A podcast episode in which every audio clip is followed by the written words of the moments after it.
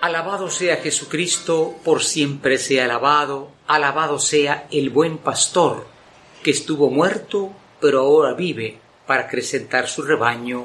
Aleluya. Queridos hermanos, el cuarto domingo de Pascua es un domingo que tiene nombre. Es el domingo del buen pastor.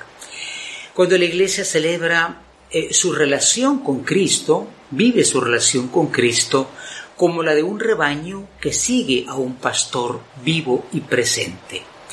Recordemos que en la Semana Santa pues se cumplió esa tremenda profecía de Zacarías, heriré al pastor, mataré al pastor para que se disperse el rebaño.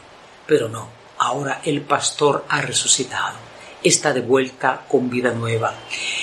Y lo importante es que nosotros distingamos a este pastor entre tantos pastores y pastoreos que hay en el mundo.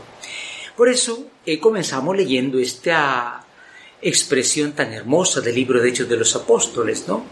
Pedro, como buen judío, mm, sabía que la fe era para Israel, era una heredad de los hijos de Abraham.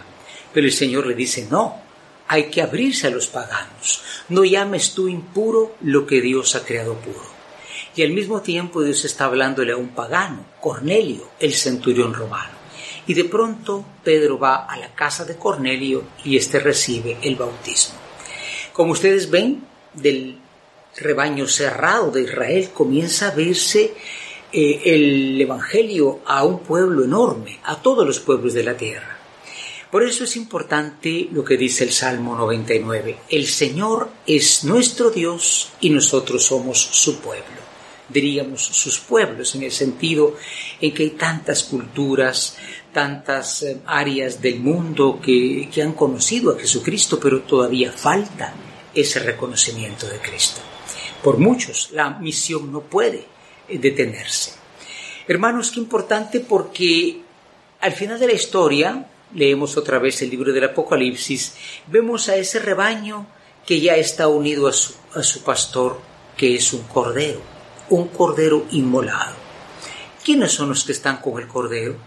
Tengamos cuidado que la propaganda mormona anda diciendo que son solo 144 mil. Bueno, en fin, esto, los santos de los últimos días, esto no es así. Evidentemente es una falsificación de la palabra de Dios, no. Eh, son muchos, 12 por 12 por mil, 144 mil son los millones de bautizados del mundo. Hay una condición, han lavado sus vestidos en la sangre del Cordero, han entrado por el misterio pascual de la pasión y de la muerte, pensemos en los mártires, ¿verdad? Que han acompañado a Cristo hasta dar su vida precisamente por el Señor y ahora están en esa gloria, en ese rebaño que ya no es peregrino en la tierra, sino acompaña la victoria del Señor en el cielo. Hermanos, pero es en el Evangelio donde el Señor hoy nos dará clave de, cómo es su rebaño, de cómo debe ser su rebaño. Es un rebaño que escucha la voz del pastor. En el mundo antiguo, pues era así, todavía es así, donde todavía hay rebaños, ya pocos quedan, ¿no? El pastor llama a las ovejas, éstas saben que es el que les lleva a alimentarse, al agua, al pasto, y salen escuchando su voz. Otra voz no la escuchan porque son extraños. Nosotros a veces seguimos voces que no son las del buen pastor. Nos llama la propaganda, el materialismo, el vicio, el egoísmo.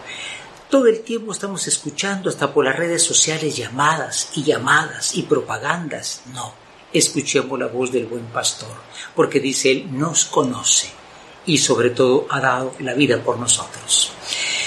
Vivamos pues este domingo también orando por las vocaciones. Hoy se ora por las vocaciones. Papa Francisco nos ha pedido queremos porque la falta de pastores verdaderos ha producido una multiplicación de falsos pastoreos. Imagínense, en nuestra tierra hay 40.000 iglesias no católicas. Cada uno se forma un rebaño, cada uno forma un grupo y la palabra de Dios lo dice que haya un solo rebaño, un solo pastor. María, Madre de Buen Pastor, intercede por las vocaciones y para que este rebaño llegue a donde ya está su pastor. Aleluya.